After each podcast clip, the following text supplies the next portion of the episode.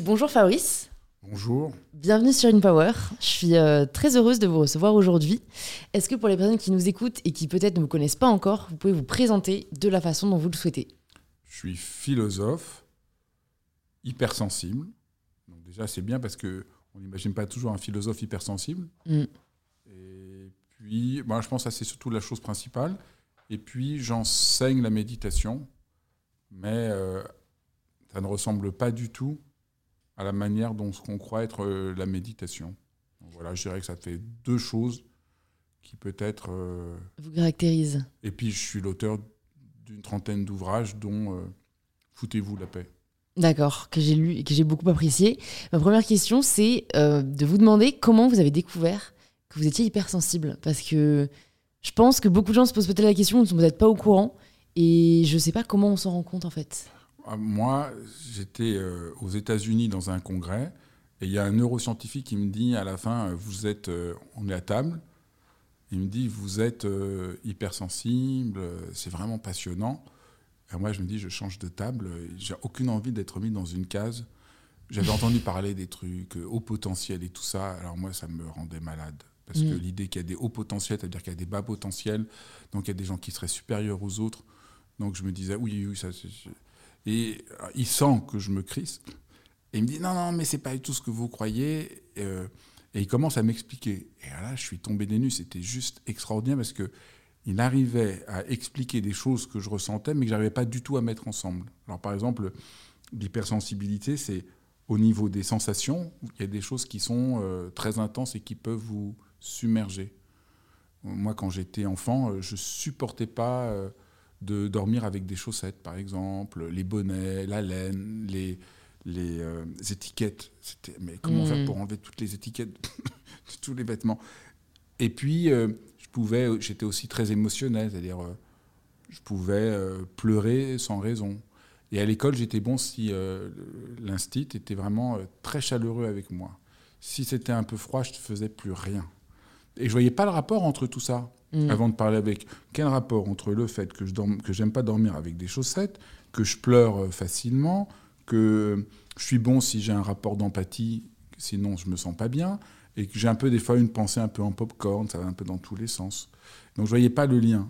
Et là, d'un seul coup, il m'a expliqué, et j'ai mieux compris un.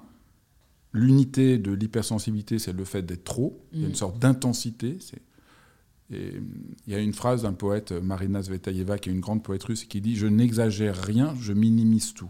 Alors, ça, c'est la phrase des hypersensibles. Les autres vous disent Oh là là, t'exagères, mais par rapport à l'intensité de ce que vous ressentez, vous êtes en train, en fait, de minimiser ce que vous euh, vivez. Mm. Donc, ça, je trouvais ça vraiment éclairant. Et alors, euh, donc déjà, on commence à sentir. Et là, le soulagement, c'est Ah, mais d'accord, je me comprends. Je ne suis pas euh, anormal. Je suis juste hypersensible. Et puis j'aime bien le terme parce qu'il y a des gens qui sont hyper lourds, il y a des gens qui sont euh, hyper sympas, puis il y a des gens qui sont hypersensibles. Donc ça ne fait pas une nouvelle, euh, un nouveau truc, euh, une nouvelle étiquette. Je trouve que c'est assez léger. Et, et ça, ça me plaisait aussi parce que des fois on est perdu, on, on met des étiquettes de tout, on est 10 machins, 10 machins on a ta ta ta. Donc c'est pas une pathologie, Ouais. c'est une singularité, c'est un trait de singularité Mm. Qu'on arrive assez bien à repérer. Aujourd'hui, entre 25%, à peu près 20-25% de la population l'est. On sait qu'il y a une grande part génétique. On arrive à le repérer chez les bébés. On arrive à le repérer chez certains grands singes. On- on- donc il y a une certaine connaissance aujourd'hui euh, un De ce peu que c'est. de ce que c'est. Les neurosciences expliquent assez bien aussi. Par exemple, nous avons euh, une capacité de notre cerveau à être concentré. Là, vous voyez, je parle avec vous, je suis concentré, donc je vois un peu moins les choses à l'extérieur. Mais comme je suis hypersensible, je vois qu'il y a quelqu'un là qui est en train de faire autre chose, ça me déconcentre, c'est absolument euh, terrible. Et, et, et où je sens qu'il va se passer quelque chose ou un bruit. Et mon, mon cerveau filtre un peu moins fort que d'autres cerveaux. Mais l'avantage aussi, donc ça c'est un peu un inconvénient, je suis un peu déconcerté. euh, Mm. et, mais l'avantage, c'est que je reçois beaucoup d'informations. Le cerveau d'un hypersensible, il y a plein d'informations qui viennent dans tous les sens. Ça lui permet de repérer des choses que d'autres ne repèrent pas, d'inventer des choses que d'autres euh, ne, ne verraient pas. Donc voilà un peu la singularité du, du cerveau de l'hypersensible. Et quand on ne connaît pas le fonctionnement du cerveau de l'hypersensible, c'est un peu comme si vous rouliez sur une autoroute en sens euh, inverse. Vous dites, oui, c'est une catastrophe. Mais en fait, vous êtes, c'est vraiment la catastrophe. Vous risquez vraiment gros. Donc il vaut mieux avoir le bon, la bonne carte de géographie ou le bon GPS, comprendre- de comprendre comment on fonctionne. Et là, euh, waouh, Bah, c'est ce que j'allais vous demander. Qu'est-ce que ça a changé dans votre vie de savoir ça? Une fois Ah. que vous quittez ce congrès, euh, qu'est-ce que ça change pour vous? De cesser de vouloir être autrement que je suis. Parce qu'alors avant, des fois, j'essayais de me calmer, ou j'essayais de- d'être moins intense, ou j'essayais... Ah, déjà, ça c'est la première chose, c'est quand même extraordinaire de, de sentir que... de se comprendre, Ouais. de comprendre euh, ce que ce qu'on est, On n'est pas tout seul. Qu'on pas toi, mais, mais surtout, ah oui, d'accord, c'est pour ça que je sens ça. Ah oui, d'accord. Là, je pleure. Ah oui, c'est normal, je suis hypersensible. Donc, il y a un côté, vous dites pas quand vous pleurez parce qu'on vous a raconté un truc, oh là là, pauvre petite chose, ou je ne sais quoi. Vous dites, ah oui, c'est mon hypersensibilité. Donc, vous le vivez complètement autrement. Donc, ça, c'est la première chose. Et puis, euh, la deuxième chose, c'est que je, me suis dit, euh, j'ai mieux compris qu'il fallait surtout pas essayer de se calmer.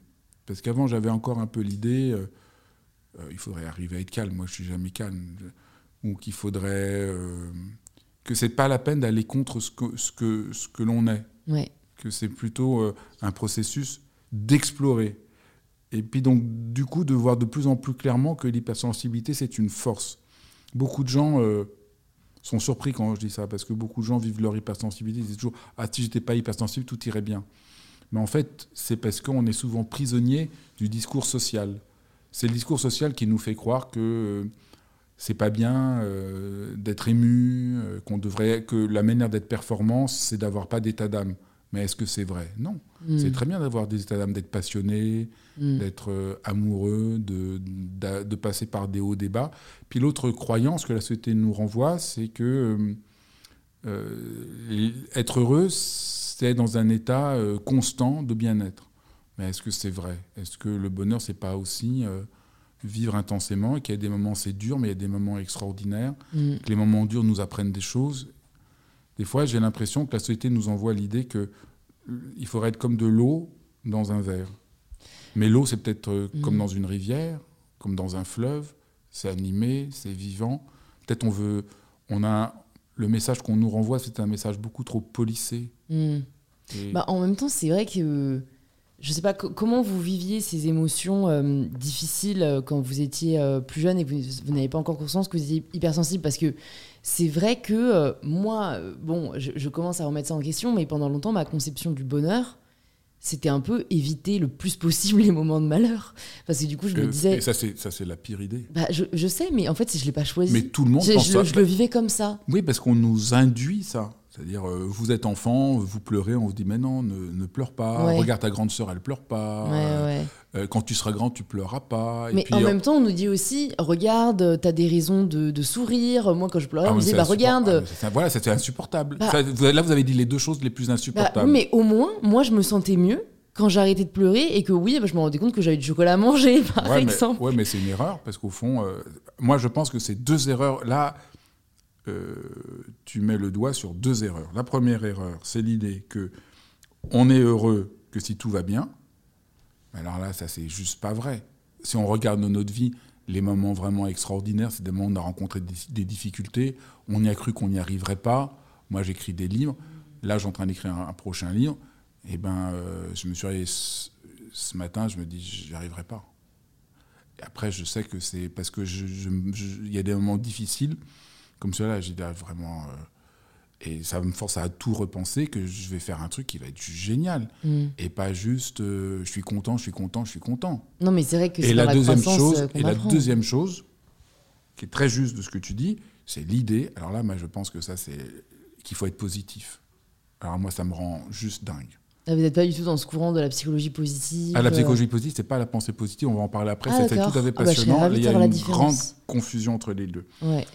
Le, mais être positif, c'est idiot parce que si on, si on, si on, si on a dû, moi par exemple, là, je suis, euh, j'ai beaucoup de chagrin, de mes amis en train de mourir et j'ai beaucoup de chagrin.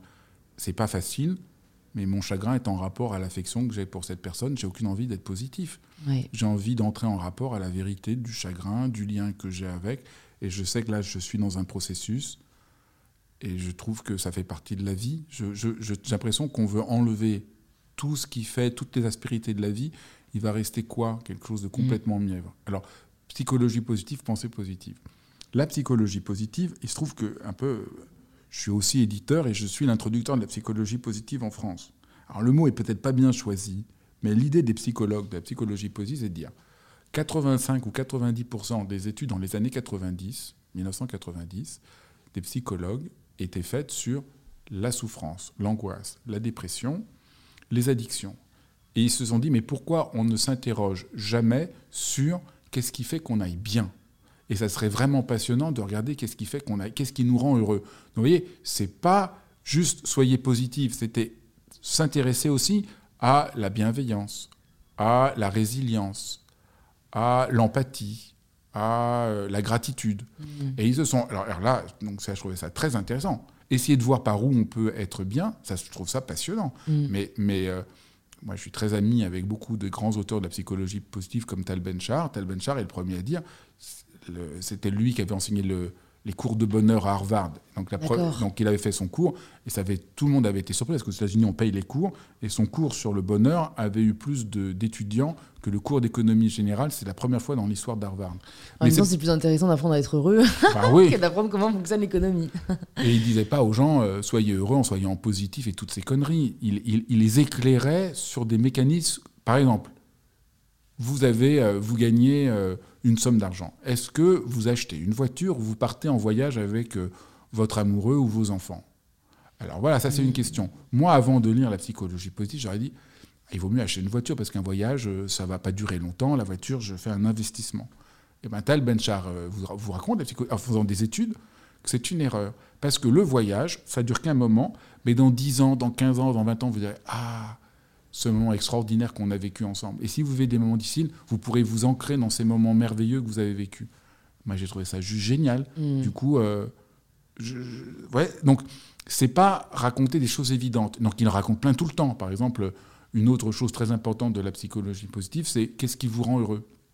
Alors quand on demande aux gens, ils disent ah quand je suis en vacances au bord de la plage que j'ai rien à faire. Mais si on leur demande jour après jour sur un an et qu'on prend beaucoup de gens, on se rend compte que c'est pas du tout ça qui rend les gens plus heureux. C'est quand ils ont un défi à relever, qu'ils réussissent à relever, qui les, qui les défient, qui, les écrase pas, pas un défi où on peut pas, qu'on peut relever. Et là, ils ont un sentiment, les gens ont un sentiment que pendant qu'ils font ce défi, il y a quelque chose de, de jubilatoire. Et surtout, quand on creuse encore, parce qu'ils ont l'impression de faire des choses, ça se fait tout seul, sans avoir besoin de se regarder faire, comme dans une sorte d'improvisation. On est porté par un courant ça donne. Mais, et ça, ça rend heureux. Alors, je me permets de vous couper parce que du coup, par rapport à ce que vous disiez avant, dans le sens euh, où vous disiez bah, il faut des difficultés pour après. Je n'ai pas bah dit qu'il faut des difficultés, j'ai dit s'il y a des difficultés, dire qu'il ne faut pas qu'il y ait de difficultés quand il y en a, c'est se taper la tête contre un mur. Hmm. Et que dans la vie, je, je ne dis pas qu'il faut courir vers les difficultés, je dis juste quand il y a des difficultés, penser qu'on est en faute, que c'est une, une déficience de notre part, qu'on a un problème, ça, c'est la meilleure manière de ne pas avancer dans, sa mm. vie. Donc du coup, si je suis votre raisonnement et ce que, ce que dit euh, aussi l'auteur euh, et le professeur Harvard, c'est que le bonheur serait le fait de relever des défis, en fait Ça fait partie, il n'y a pas que ça. Mais quand il, y a des, quand, quand y a des... Mais ce qui serait intéressant, c'est dans les défis, ça rend heureux. Donc ça permet juste de remettre en question notre, notre idée que c'est en restant dans son lit toute la journée qu'on va être le plus heureux. Ça, moi, je m'en doutais. Donc c'est peut-être en, en, faisant des choses, en inventant, en prenant des risques, en essayant de créer des trucs. Et après, alors là, moi, je dirais dans mon langage à moi, d'être connecté à son désir. Je pense que le, le, on est heureux parce qu'on est en rapport à quelque chose de son désir profond, mm. de ce qui nous semble vivant, de ce qui nous met en rapport à quelque chose de réel. On sent qu'on touche quelque chose de réel. Voilà, ça, je trouve que ça, ça, ça, ça, ça, ça, donne une forme de, d'engagement qui nous nourrit. Mais dans l'exemple que je disais, ce qui était intéressant, c'était que euh, ce qui vous rend heureux, c'est vous faites les choses comme par elles-mêmes. Vous avez une sorte de bonheur, de, de vous n'êtes pas en train de lutter pour faire la chose, ça se fait tout seul. On a tous connu des moments comme ça. C'est Un quand peu même magique. le flow, comme on Voilà, dit. c'est euh, c'est ça, c'est ouais. ça de là, c'est eux qui ont inventé cette expérience. D'accord. C'est la psychologie positive qui a inventé le flow. Ouais. Oui, ça n'a rien à voir avec la pensée positive qui dit soyez pensez que des choses positives et tout ira bien dans votre vie. C'est pas du tout la même chose. Vous voyez, c'est pas Mm, du tout. mm. Non, dans la vie, il y a de l'ombre et de la lumière. Mm. Dans la vie, il y a du contraste. Vouloir être unilatéral, c'est la meilleure manière de ne pas vivre. Dans la- quand j'apprends à nager, bah, la première fois, j'ai cru que j'allais couler. Si je voulais pas affronter l'eau où je risque de couler, j'aurais eu aucun plaisir à nager. Et quand je nage, au fond, je transcende le fait que l'eau, de- je devrais couler en bonheur de nager. Voyez? Donc le jeu du positif et du négatif fait partie de la vie. Mm. Il y a une tension dans l'existence qui est euh, nécessaire. Une- Et vouloir nier cette, cette, euh, tension, c'est plus créer 1984, dans- après le livre d'Orwell, que, euh, c'est-à-dire euh, un bonheur de bisounours niais, que le vrai sens du, du chemin de l'existence. Mais une question que je me pose, euh, parce que j'ai aussi l'impression qu'on est pas mal à, à être dans, dans ce piège malgré nous, de, de cette conception, enfin une des conceptions, une des formes du bonheur, c'est de voilà, apprendre à relever des défis et à progresser, c'est que du coup on n'en a jamais assez. Il y a un peu ce truc de, bon bah si être heureux c'est relever continuellement des défis, parfois je me dis, ben ouais, mais du coup on n'est jamais vraiment satisfait. C'est quoi le rapport entre satisfaction et bonheur? Bah, Il y a un côté, on n'est jamais satisfait. Ça, c'est très bien. Ça, c'est. euh, C'est ce qui permet de continuer à, aussi à vouloir grandir. euh. Mais après, la question, c'est est-ce que je fais un défi pour un défi ou est-ce que le défi permet de réaliser quelque chose de vrai, de profond? Est-ce que ça m'accomplit? Est-ce que ça m'élève quelque m'élève ou c'est juste un autre défi de plus? On Mm. peut le problème du défi c'est que c'est pas le défi pour le défi. C'est euh, comment en faire quelque chose de vrai, de profond qui nous qui on sent et donc je pense que là encore, on est dans... dans, euh, si je fais un peu le philosophe quelques minutes, mais euh, c'est intéressant que, que la philosophie naît avec Platon, qui la définit comme une érotique. Alors, euh, on- c'est un peu surprenant parce que pour nous, érotique, c'est uniquement lié à la sexualité, mais pour Platon, on est frappé par Eros, et Eros, c'est ce désir qui fait qu'on sent qu'il y a quelque chose qui nous manque pour être. Et moi, je crois que ça, c'est très profond. Être humain, c'est sentir qu'il y a quelque chose qui nous manque pour être. Il y a une tension, qui est une tension désirante, qui nous pousse en avant, qui nous fait grandir. Et donc, je ne crois pas que pour l'être humain, être juste euh, dans l'instant présent soit l'accomplissement profond. Alors c'est un peu paradoxal pour quelqu'un qui est engagé dans la méditation, parce que tout le monde raconte ça inlassablement, soyez dans l'instant présent, soyez dans l'instant présent, mais je dois dire que je trouve ça un tout petit peu niais. Je pense qu'il euh, ne s'agit pas juste d'être dans l'instant présent, il s'agit aussi de garder ce désir ardent, cette Mm. ouverture, cette passion, cette capacité à s'étonner, à s'émerveiller, à, à- à se sentir mu. Et, et au fond, nous, on sent tous un sens d'exil, que notre vie, c'est pas tout à fait ça.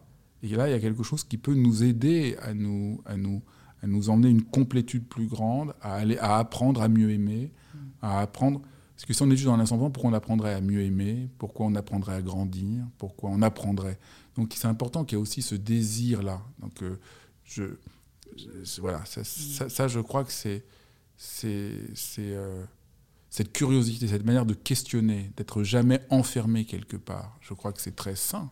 Je me demande par rapport à cette notion de désir, là aussi, en fait, c'est difficile, je pense, d'arriver à faire la différence entre euh, le désir profond dont vous parlez et celui qui a Ah vraiment la capacité de nous nourrir. Et je sais beaucoup de personnes, peut-être des personnes qui nous écoutent en ce moment, qui, qui désirent ou pensent désirer une réalité qui, en fait, ne, le- ne les nourrirait pas du tout. Ça c'est clair. Et ça, je trouve ça très difficile. Est-ce qu'il y a un moyen de vraiment le savoir Ou il faut euh, s'y frotter et bon, on s'en rendra bien compte Ou non, si c'était fait pour nous? Ah ça c'est très important. Je pense que c'est ça qu'il faut apprendre. Ça c'est être humain, c'est faire ce boulot là. Est-ce que ce désir il n'est pas euh, fabriqué Mm. euh, institué par la société qui me fait croire qu'il faut que j'achète tel truc, ou par mes parents qui ont vraiment cette image sur moi, ou mon conjoint qui veut que je fasse ça? Qu'est-ce que c'est que je veux au fond de moi? Et ça, je pense que ça demande de pouvoir s'arrêter, de pouvoir se rencontrer, de pouvoir écouter euh, quelque chose euh, en nous. Et là, oui, là, euh, disons, moi qui me suis engagé dans la méditation, je dirais, je me suis engagé dans la mission pas du tout pour être calme, être zen, ce que tout le monde présente que je trouve, moi, assez niais, mais pour interroger l'énigme de ce désir en moi qui, ne cesse de m'ouvrir davantage, de me pousser à me remettre en question. Et, je trouve que ça, ça, ça c'est une vraie aventure d'interroger ça. Parce que le désir, c'est pas nous qui le décidons. C'est pas, il ne dépend pas de notre volonté, mais il dépend de nous d'apprendre à l'écouter. Je ne peux pas le fabriquer. Donc c'est ça que je dis pas c'est pas ma volonté. Je ne peux pas le fabriquer. Je ne peux pas désirer, désirer telle personne plutôt que telle autre ou telle chose plutôt que telle chose. Il y a quelque chose là qu'il faut apprendre à écouter. Mais quand j'écoute, il y a quelque chose là qui se donne, qui m'accomplit, qui est, vraiment euh, profond. Est-ce que vous auriez un exemple peut-être euh, de moment dans votre vie où justement vous peut-être vous étiez perdu sur un désir que vous aviez et comment vous avez réussi à savoir lequel c'était vraiment? Alors, euh, donc moi j'étais fort. Alors ça va être un peu une, histoire un peu longue, mais disons j'étais formé à la méditation euh, quand j'avais 20 ans, et j'étais dans une école de méditation euh, qui avait été fondée par un maître tibétain extraordinaire. Et j'étais un des principaux enseignants, je voyageais dans toute l'Europe. Et puis, je sentais que ça tournait au vinaigre, que, que son, il était mort depuis longtemps, son fils, je voyais très bien qu'il avait un côté imposteur. Il y avait des manipulations, je me sentais pas bien. Et là, je me suis vraiment demandé que faire.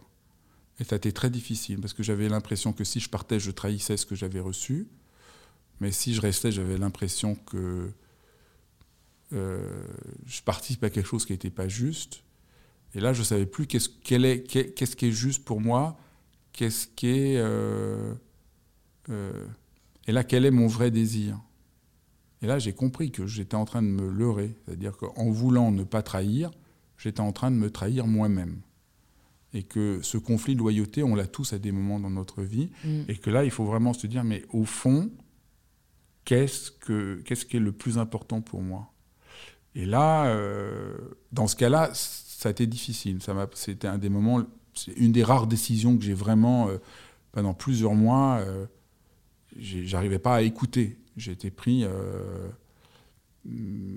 donc ça, c'est voilà. Le sens du devoir VS un peu. Moi, j'ai un côté bon soldat, donc le sens du devoir m'empêchait d'être à l'écoute de, Et à un moment, à force de pratiquer, de revenir à ce que je sentais, c'est presque le corps ne vous ment pas. C'est souvent à, à, laisser tomber la tête, pas réfléchir, mais revenir à quelque chose de plus ancré, de plus originaire. Et là, votre corps vous dit ah oui là ça c'est ça c'est ça c'est juste. Donc là là il y a quelque chose comme ça. Donc ça je crois que ça ça ça, ça ouvre. Donc là c'était. Euh... Oui, révélateur de. Mais souvent souvent c'est en regardant le réel qu'on trouve son désir. C'est pas en se regardant soi-même. Ça c'est un peu paradoxal. C'est-à-dire vous regardez le réel. Euh, vous voyez ça marche pas. Euh, on vous dit non il y a un truc peut-être qui n'est pas assez clair. Donc ça vaut la peine de creuser là. Euh, par exemple, moi, donc moi j'écris beaucoup de livres. Et puis, je publie un livre et j'avais l'impression que, que c'était juste. Le livre n'a pas rencontré vraiment beaucoup de son public. Et là, je me suis dit, il y a un truc qui ne va pas. C'est-à-dire, je ne suis pas en phase avec... avec il y a un truc qui ne va pas. Alors, bien sûr, la maison d'édition ne fait pas son travail. Mais il y a un truc, je ne suis, pas, je suis pas exactement au bon endroit. Et, ça m'a vraiment, je me suis dit, il faut que je me mette plus à nu. C'est comme ça que j'ai fait Foutez-vous la paix. D'accord. Où j'ai euh, laissé tomber, disons, le côté un peu philosophe pour parler plus directement euh, de l'importance de se foutre la paix plutôt que se torturer. Parce que je voyais les gens méditaient, faisaient du développement personnel, ou étaient pris par euh, la pression sociale, et ils étaient juste en train de se torturer jour après jour, au lieu de se foutre la paix. J'enseignais la méditation, je me souviens des dirigeants d'entreprise, et ils ne comprenaient pas du tout. Ils disaient tout le temps qu'ils n'ont pas réussi à le faire, qu'ils n'ont pas réussi à faire le vide dans leur tête, qu'ils n'ont pas réussi à être calmes. Je dis, mais c'est pas ça, ça n'a pas de sens, vous voulez juste vous torturer, personne n'a jamais été calme, ça n'existe pas. Ça, c'est une chose qui énerve beaucoup les gens. Mais moi, j'ai connu de très grands maîtres spirituels. Quelqu'un de calme, ça n'existe pas comme on l'entend. C'est pas du tout ça. Moi, j'ai vu des gens qui, j'ai vu des gens extraordinaires, mais euh, ils pouvaient être émus, il y, a un, il y a un rapport plus libre à ce qu'ils vivent. Mais c'est pas du tout l'idée, euh, je suis calme, je ressens rien. Ça, Zen, un peu, euh, C'est absurde. En plus, les zen, ils sont pas du tout zen. hein. Quand on voit les monastères zen, c'est très. C'est très. euh, Il y a une vraie exigence. C'est un peu paradoxal. Ils ont vraiment. et, et à un moment, j'aurais dit, mais juste foutez-vous la paix. Et comme c'est venu d'un cri du cœur, je me dis, mais c'est ça qu'il faut que j'arrive à, à dire. Donc on voit là comment c'est l'écoute du réel, le rencontre avec l'autre, qui nous ouvre sur ce que nous sommes vraiment nous-mêmes. C'est comme aujourd'hui la confiance. Tout le monde parle beaucoup de confiance en soi. Mais la confiance en soi, c'est pas en me regardant dans la glace, en je suis génial, je suis génial, je suis génial, que je vais avoir confiance en moi. J'ai confiance parce que j'entre dans le réel, j'ose faire des choses, j'apprends, et c'est doucement comme ça qu'on crée la confiance. La confiance, elle naît d'une dimension relationnelle. Donc ça, c'est un peu mon désaccord avec beaucoup de gens, où je trouve que leur discours est un peu abstrait. Et qu'est-ce qui a fait que euh, vous vous êtes euh, mis à la méditation et même que vous avez choisi euh, un assez jeune âge quand même À 20 ans, c'est généralement pas un âge où on est sensibilisé à la méditation et que vous ayez même suivi une école, quoi. Aujourd'hui, la méditation, franchement, pour tous les jeunes qui nous écoutent, ben, je comprends que ça ne vous intéresse pas. C'est ringard, ça n'a aucun rapport à la vie. C'est juste être zen. Quand on est jeune, on n'a pas envie d'être zen. Mais moi, quand j'étais jeune, c'était pas du tout ça la méditation. On est, ça, euh, je fais des études de philo, on va parler de méditation, je frappe à la porte de quelqu'un, je rencontre un neuroscientifique, il me parle, j'avais l'impression d'ouvrir un continent complètement nouveau qui allait changer le monde. Et c'est ça qui m'a complètement plu. Puis après, j'ai rencontré des poètes de la Beat Generation. Il y en avait encore quelques-uns qui étaient vivants, comme Allen Ginsberg et tout ça. J'ai rencontré des artistes. J'avais l'impression qu'on était en train de faire quelque chose qui est en train de révolutionner. Euh, alors, c'est très, c'est difficile à dire, mais c'était plus une, une, une, une remise en question d'un état social euh, mortifère que permettait la méditation. Parce qu'aujourd'hui, en gros, franchement, la méditation, c'est une technique de gestion de soi-même pour être plus performant jusqu'à ce que mort s'en suive. Soyez zen et puis fermez votre gueule et continuez à avancer. Et ça permet peut-être de tempérer un petit peu euh, Ouais, quel- un excès, quoi. Moi, je sais que j'en fais et c'est vrai que, enfin, ce qui m'a motivé aussi, c'est un peu toutes les études qu'il y a derrière qui ont vraiment été réalisées, où on a, voilà, sur plusieurs mois, l'impact de juste 10-15 minutes de méditation par jour sur l'esprit et, et sur le bien-être général. Et je vois ça un peu, moi, où ça m'a quand même permis de prendre du recul. C'est-à-dire que j'ai un rythme de vie Oui. hyper actif. Et donc, même juste de méditer 15 minutes par jour, quand je sens parfois dans la journée que je m'emballe et tout, ça me permet de me ramener à ma respiration. Enfin, des choses assez basiques. Mais c'est vrai que c'est plus des techniques de gestion. c'est clair. Moi, ça de- Ah, ah, moi, c'est sûr, c'est pas ça du tout qui m'intéressait. Hmm. Moi, j'ai pratiqué parce que je trouvais, euh, waouh, c'était. Non, J'avais, comme j'étais hypersensible, j'étais un peu un mauvais élève. Je comprenais pas trop. Pourquoi vous étiez un mauvais élève? J'étais un mauvais élève parce que j'étais trop hypersensible. Donc, euh, bah, tous les hypersensibles sont. Moi, j'ai un- mon meilleur ami est hypersensible. Il était très bon élève. Il a tout réussi. Donc, c'est pas toujours le cas. Mais donc, j'étais mauvais élève. Et j'avais le sentiment, comme hypersensible, d'être toujours en décalage. Euh, mes parents comprenaient pas du tout comment j'étais. Et le jour où j'ai médité, j'ai senti que c'était absolument OK d'être comme je suis. C'était la première fois de ma vie. Ce que j'appelais dans mon langage, c'est pas comme ça que c'était présenté, pour la première fois de ma vie, je me suis autorisé à me foutre la paix. Et là, ça a été juste, waouh, ah, je, je- je peux être comme je suis. Je suis plus en faute de quelque chose. Parce que moi, dans mes bulletins, c'est toujours peut mieux faire, peut mieux faire, peut mieux faire. Et là, j'avais pas peut mieux faire. C'est juste ouvre-toi à ce que tu es. Donc, c'était vraiment juste génial. Hmm. Et euh, Ça prenait quelle forme cette méditation? Est-ce que c'est les mêmes qu'on connaît aujourd'hui C'est-à-dire. euh, ah non, aujourd'hui, je, je- franchement, je trouve ça insensé ce qui est devenu la méditation. Enfin, surtout en. France. hein. Aux États-Unis, c'est un peu différent. Mais en France, tout est passé dans le filtre de la moulinette. euh, Détendez-vous. Alors déjà, je vois pas le rapport avec la méditation. Soyez dans la pleine conscience. Mais alors, euh, dans la vie, euh, la pleine conscience, c'est quoi? C'est l'enfer. Parce que quand vous êtes conscient de tout, là, imagine que je sois conscient de tout. Heureusement que pendant que je parle, je suis pas conscient. J'ai confiance. Je laisse aller quelque chose. J'essaye d'écouter, de faire si j'essaye d'être conscient que je suis en train de parler en même temps, tu vas dire oh là là, mince, j'ai un homme politique devant moi et tu vas, ça va être juste là, là. Non. Et après, il faut euh, suivre ses pensées, passer comme des nuages dans le ciel. Mais qu'est-ce que c'est chiant Ou alors, euh, donc non, c'est pas du tout ça. C'est, c'est.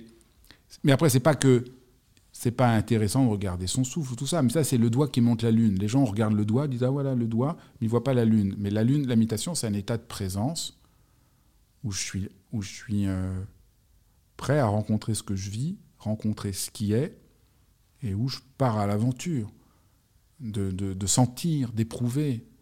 Donc c'est après il y a plein d'autres dimensions parce que on peut, mais moi je trouve ça très bien de méditer 10 minutes par jour, mais je conseillerais plutôt de méditer 10 minutes par jour pour se foutre la paix, rencontrer ce qu'on sent, ne pas chercher à avoir un objectif, parce que du coup, c'est comme si on, on a un rendez-vous avec quelqu'un qu'on aime, avec un ami. Si on dit, écoute, j'ai un objectif, on a un quart d'heure, il faut que je...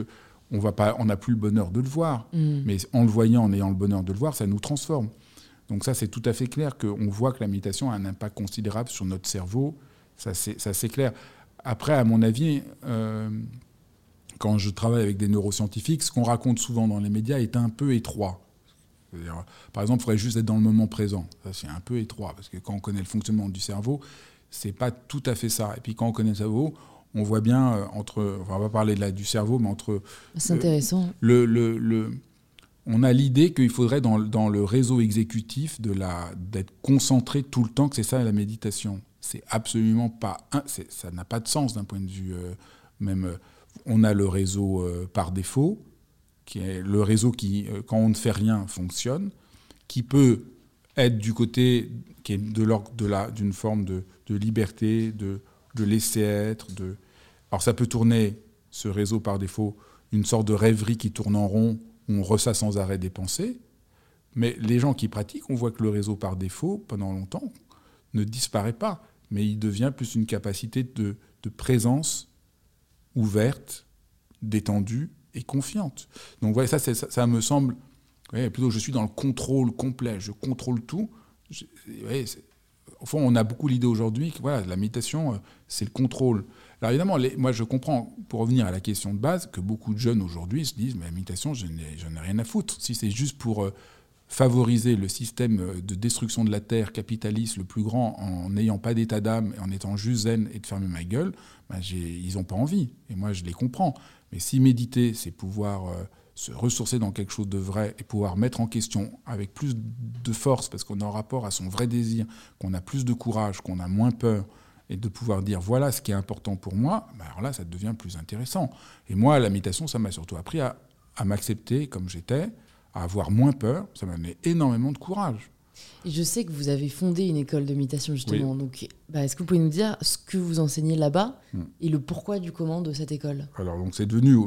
J'ai fondé cette école pour enseigner la méditation, voilà, comme manière de se foutre la paix, de se rencontrer et d'être en rapport à la vie. C'est-à-dire, je trouvais que la méditation devait être une ouverture aux problèmes sociaux, mais aussi à la philosophie, à l'art, qui est une de mes grandes passions.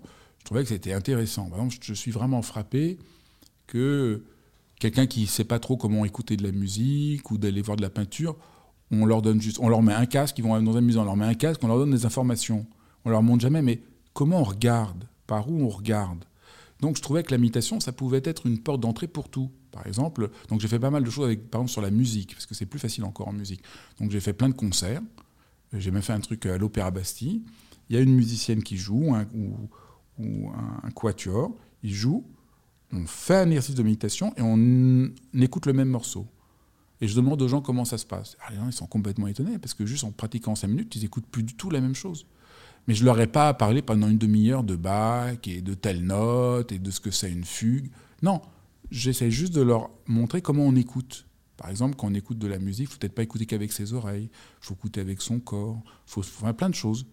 Et les gens voient qu'ils peuvent entrer en rapport aux choses. Et donc la méditation, elle aide en, entrer en rapport à son expérience à soi, à nous ouvrir au monde, à nous donner une intelligence des choses. Donc ça, on a fondé l'école comme ça. Elle est devenue la principale école aujourd'hui. Donc c'était intéressant parce qu'au début, quand j'ai commencé à le faire, on m'a dit mais personne va venir chez toi si tu dis pas que grâce à la méditation, on va être plus zen, moins stressé. Alors je dis non, moi je dirais jamais des conneries pareilles parce que c'est pas vrai. Moi, j'ai travaillé avec des psychiatres dans des hôpitaux avec des gens qui souffrent. Si quelqu'un est en train de faire une grave dépression quelqu'un euh, vit une difficulté, c'est pas en disant euh, sois zen, calme-toi, ou alors lâche prise que ça va aller. Donc ça, c'est vraiment. Par contre, si on aide la personne à rentrer en rapport à ce qu'elle sent, à des émotions peut-être qu'elle n'arrive pas à rencontrer, là, il y a une possibilité de métamorphose possible qui a lieu. Et donc ça, ce processus que j'ai pu voir en, travaillant avec des psychiatres dans des hôpitaux, c'est la même chose qu'on peut apprendre aux gens. Il s'agit beaucoup plus d'avoir le courage de rencontrer ce qu'on vit plutôt que de se protéger. et donc là, on voit encore la clé qu'on voit bien. Mm. C'est l'idée qu'il faut que je me protège de tout pour assurer, ça ne marche pas. Et au contraire, sentir que prendre le risque de dire ce qui est vrai pour moi, prendre le risque de, de rencontrer ma vulnérabilité, paradoxalement, c'est ça le courage. Et on se trompe aussi là, vous voyez, sur le courage. On croit que le courage, c'est pas avoir peur. Mais le courage, c'est de ne pas avoir peur d'avoir peur. C'est complètement différent. Moi, j'avais entendu, euh, c'est d'avoir peur, mais y aller quand même. Oui, si on veut. C'est avoir peur, y aller quand même. C'est sentir que la peur n'est pas un obstacle. C'est rencontrer notre peur. Parce que peur, y aller quand même, il y a un côté un peu agressif. C'est-à-dire, j'ai peur, j'y vais quand même, tant pis, je serre les dents, j'y vais. Non. En fait, quand vous rencontrez votre peur, que vous sentez que vous avez peur, et vous y allez, je dirais pas quand même, vous y allez malgré la peur parce que vous êtes mu par un désir ardent, vous le faites pour quelque chose. Et à ce moment-là, euh, votre peur s'ouvre à quelque chose, ouvre à quelque chose, voyez Donc on voit bien encore une fois, il ne s'agit pas de se calmer pour pas avoir peur, il s'agit de rencontrer sa peur, entendre ce qu'elle a à nous dire et, voir que euh, dans beaucoup de cas, euh, la rencontrer va faire qu'on va se mettre un peu à nu et les gens vont être touchés par ça. Parce que c'est le paradoxe, quand quelqu'un se met à nu, on trouve ça génial. Mais nous, on a honte de le faire. C'est vrai. Et donc il y a là un paradoxe abyssal. Bah, pour moi, c'est la peur du regard de l'autre parce qu'on adore quand les autres le font parce qu'on se dit oh là là, il a, il a pas peur justement de ce Puis il est vrai, puis on est content de voir quelqu'un de vrai. Nous, on voit bien que chez les autres, on n'a pas envie que les autres soient parfaits. On a envie que c'est des vrais êtres humains. Mais nous, on croit que si on n'est pas parfait, on va, ça va être la honte mm. et on va nous rejeter. Et ça, c'est pas vrai. C'est une complète euh, illusion, euh, illusion. Tout le monde est convaincu. Voilà, si j'ose être qui je suis, si je suis pas parfait, on va me rejeter. Je vais. Bah, je pense à la peur de la critique, ouais, la peur du rejet. Euh, comment vous l'avez dépassé ça? Parce qu'en plus, en étant exposé, en étant un personnage public, c'est difficile, j'imagine, au fil des années. En comprenant, en méditant et en comprenant que la vulnérabilité, c'est une force que la vulnérabilité, c'est le contraire de la faiblesse, qui rejoint un peu ce qu'on disait sur l'hypersensibilité. Mm. Que l'hypersensibilité, la tendresse, l'amour, être tendre, être touché, c'est pas du tout. Euh, c'est merveilleux. C'est bah c'est merveilleux, mais si jamais vous avez déjà été critiqué ou euh, attaqué de manière virulente, euh, c'est moins merveilleux. Vous êtes toujours critiqué, donc personne n'est jamais critiqué. Donc plus vous avez peur d'être critiqué, moins vous faites de choses et vous, vous mourrez vous-même et tout bien vous serez critiqué. Donc, et paradoxalement, le fait d'être, de se mettre à nu sincèrement, d'être authentique, de, dire des choses qui nous portent, ben, c'est pas, vous n'êtes pas plus critiqué pour ça. nous, on le croit. Il y a, y a, vraiment, il faut toujours corriger ce sort de biais cognitif. Je, je, quand vous vous mettez à nu, que vous êtes vous-même, je trouve ça sublime. Et moi, je suis convaincu que si je le fais, ça va être la catastrophe. Donc il y a ce biais cognitif. Donc on a toujours à corriger ce biais cognitif. Mm. Mais c'est un biais cognitif. Et, bien sûr, après, les gens vous critiquent. Mais quand vous êtes porté par un désir profond, que ce que vous faites vous semble juste, que vous êtes en accord avec vous-même, c'est plus facilement... Euh, oui, surmontable. Vous avez déjà remis en question, euh, justement, votre euh, désir profond ou votre mission Non.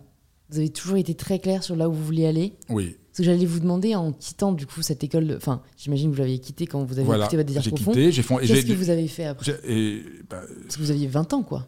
Non, je suis rentré dans l'école de méditation quand j'avais 20 ans, je suis resté jusque vers 34-35 ans, j'étais devenu un des principaux enseignants, j'avais été formé. Et là j'ai quitté Donc vous étiez enseignant de méditation, J'étais enseignant de méditation, euh, enfin je faisais d'autres choses aussi, mais j'étais enseignant de méditation. Et à 34 je, je, suis parti quand je voyais que disons ce que ce qu'il faisait était tout à fait euh, plus du côté euh, de la manipulation. Et là, j'ai tout arrêté. Donc j'ai l'impression de, de m'arracher une partie de moi-même, parce que je ne savais pas du tout que j'allais fonder l'école de méditation et enseigner. Donc j'avais l'impression que j'allais tout arrêter. Mm. Et puis, voilà, et puis doucement, c'est mis en œuvre l'école de méditation. Et après coup, rétrospectivement, c'était un des plus beaux moments. C'était sur le coup un des moments les plus douloureux, et après coup, c'était un des moments les plus créatifs. De, de... Donc il y a des remises en cause un peu comme ça. Mais quand même, le choc quand j'ai eu 21 ans de méditer et sentir que je pouvais être comme j'étais et sentir que ça remettait en question euh, tout un ensemble de, croyances sociales qu'on nous racontait. Euh, cette sorte de qu'on est tout le temps en faute, cette idée qu'il faut toujours être parfait. Ça, je pense que ça, je suis resté assez fidèle à, cette intuition euh, très originaire, que j'avais vue un peu avant, parce que quand j'avais 15-16 ans, je m'étais intéressé à la poésie, j'avais, j'avais senti qu'il se passait quelque chose, mais, mais ça, ça me semblait euh, un peu extérieur. Là, j'ai pu faire le lien entre quelque chose que j'avais vu à l'extérieur, que j'ai pu intégrer, que j'ai pu intégrer en moi. Et quand est-ce que vous avez commencé à écrire? Alors là, c'est l'histoire la plus, là, c'est l'histoire la plus drôle. Parce que donc j'étais dans, dans, le premier centre de méditation, je commençais à enseigner, j'avais une certaine vision, mais alors moi j'étais pas très bon à l'école et je faisais, j'étais pas très bon, et donc jamais j'ai eu l'idée d'écrire un livre. Et un, jour, il devait être minuit, quelqu'un m'appelle, il m'avait vu à l'école de méditation, il était complètement bourré, et il était éditeur, il me dit, euh, je t'ai entendu, euh, je lance une nouvelle collection. Mais moi, je ne savais pas que c'était une blague ou pas, en plus, il était un peu bourré. Il me dit, je lance une nouvelle collection, est-ce que tu veux écrire un livre sur euh, les enseignements que, que tu as reçus de la tradition tibétaine On lance une collection, est-ce que tu veux le faire? Et je me dis, oui, d'accord. Et, alors, et je dois dire, j'ai dit d'accord. Et puis j'ai eu le contrat et j'ai fait le livre. Et, et alors, c'est vraiment étrange parce que jamais j'ai pensé, c'était pas un truc que j'avais envie. Donc, vous voyez, là, c'est pour ça que c'est intéressant. Quand je dis le désir vient aussi du rapport à. Et alors, ça m'a beaucoup plu. Euh, et, j'ai compris que même si j'étais pas doué, euh, si j'étais patient et je faisais pas à pas, c'était une autre manière de faire. Il y a des gens qui ont un talent, moi j'en ai pas. Euh, mais en faisant honnêtement, comme un paysan, eh ben, euh, je, pourrais, euh, je pourrais le faire. et puis c'est venu un peu comme ça. Ça a dû être très difficile quand même comme exercice si non seulement vous n'étiez pas, vous n'avez pas de facilité à l'écrit. Là, ça m'intéressait. Vous avez juste pondu le livre, quoi. Oui, ça m'intéressait. Vous n'avez pas eu de processus, de, de... vous n'avez pas demandé conseil à des auteurs. Enfin, comment ça s'est passé la rédaction Non, je l'ai fait. Je l'ai fait et je sentais que j'avais quelque chose à dire. Mhm. Et donc, euh,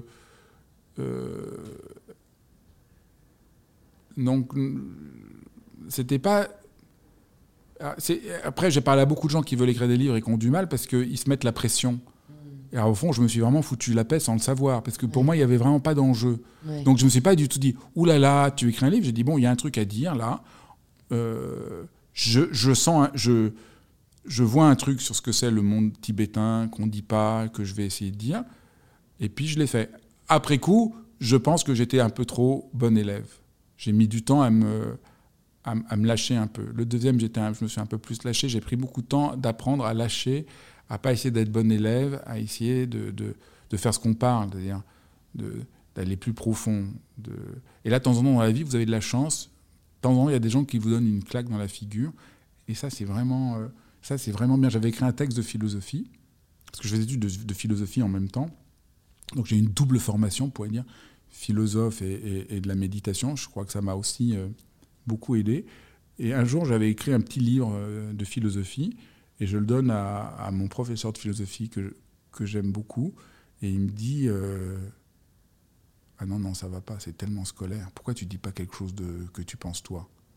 Mais moi, je pense pas. Je peux pas dire quelque chose que je pense moi. Moi, je suis. Je suis personne. Ouais. Il me dit non, mais là, sinon, ça n'a pas de sens. Ah, c'était.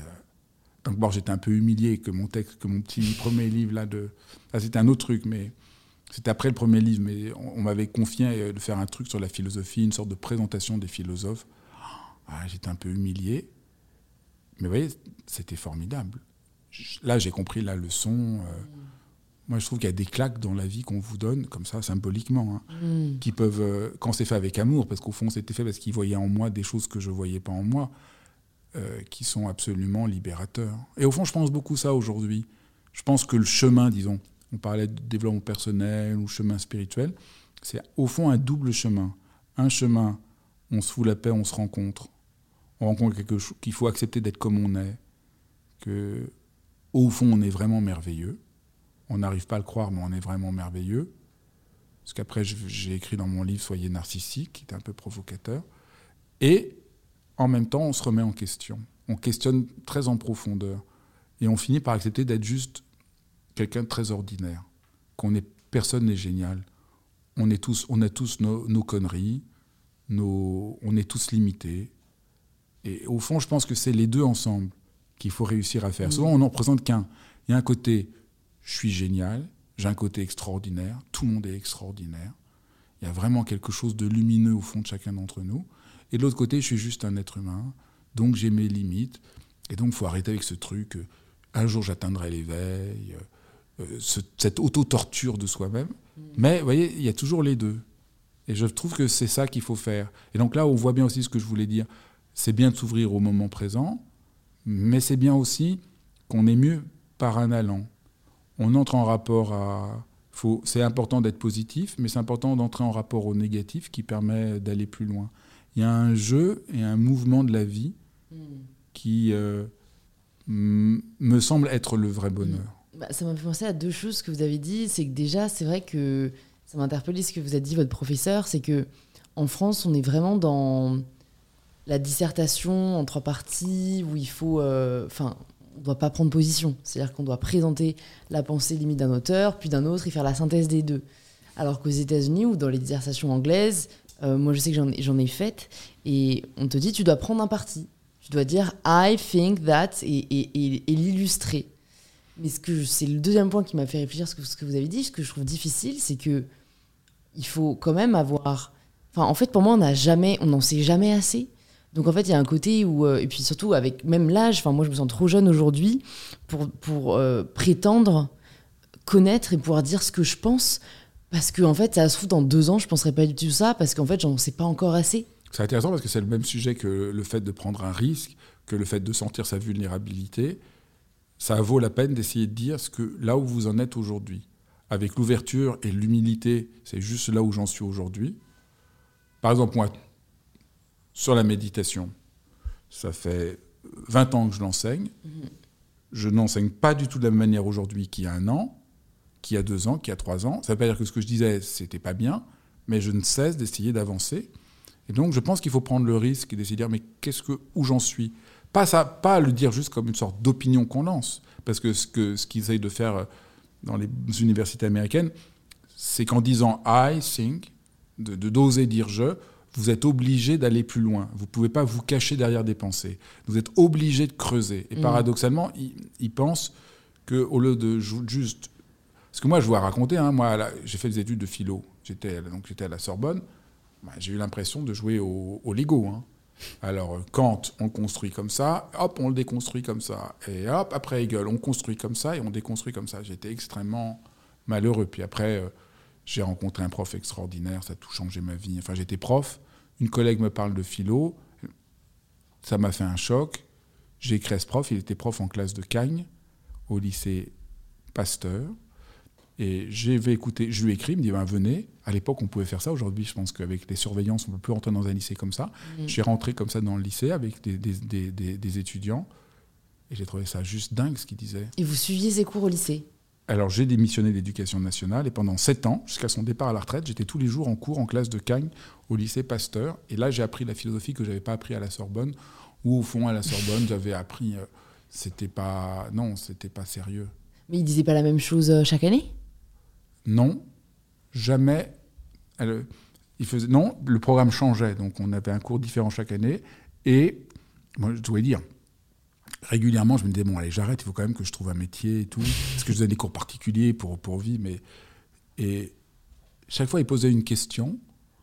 Je, je pensais à la réponse, et sa réponse était plus simple que ce que je disais. Et je me disais, j'ai encore à apprendre. C'était vraiment, et je pense que c'est vraiment ça. C'était pas abstrait, c'était extrêmement simple. Mais c'était, voilà, c'était, et ça, ça m'a beaucoup, euh, beaucoup porté. Cet autre rapport à la philosophie, qui n'est pas euh, un jeu mental, un jeu cérébral de l'ego, mais euh, une manière d'approcher les phénomènes. Il prenait un texte, par exemple, une année, on a eu un texte, puis deux ans plus tard, on a eu le même texte. J'ai le cours, il dit jamais la même chose. Mais ce qu'il faisait, c'est quand il regardait euh, un, texte de Platon, il prenait une phrase de Platon, au lieu de répéter des trucs, il la regardait. Il essayait de dire des choses en fonction de ce qu'il voyait dans le texte. Vous voyez? Un vrai exercice de lecture. Si on pouvait avoir que des professeurs comme ça. Ah, mais c'est extraordinaire. mais c'est ça qui Et ça, vous voyez, paradoxalement, il n'était pas dans la méditation, mais c'est la même chose que la méditation. Et, ou que ce que je fais quand je montre aux gens comment on écoute de la musique. Juste, on écoute par là. Qu'est-ce, mm. qui se passe? Ou moi qui aime bien aussi euh, la cuisine, comment on arrive à dire quelque chose d'un plat qu'on mange? Comment on arrive à, explorer, euh, voilà, à aller plus loin il y, a cette, il y, a cette, anecdote que j'aime beaucoup, c'était Lucien Daudet qui était ami avec euh, Proust, ils ont pour sans doute du reste été amants. Et puis euh, Proust et Lucien Daudet vont écouter une symphonie de Beethoven. Lucien Daudet sort et dit Ah, c'est boum, poum, pam, pam, pam, pam, pam. Et c'est génial, non? Et il est content. Et Proust se tourne vers lui et dit Tu crois qu'avec ton pom, pom, pom, tu dis quoi que ce soit de la musique? Tu veux pas essayer de dire quelque chose? Et je trouve que c'est très beau, ça, la, la leçon de Proust, qui est, à mon avis, la grande leçon pour les hypersensibles pour que votre hypersensibilité vous étouffe pas, il faut essayer d'en dire quelque chose, d'explorer, de creuser.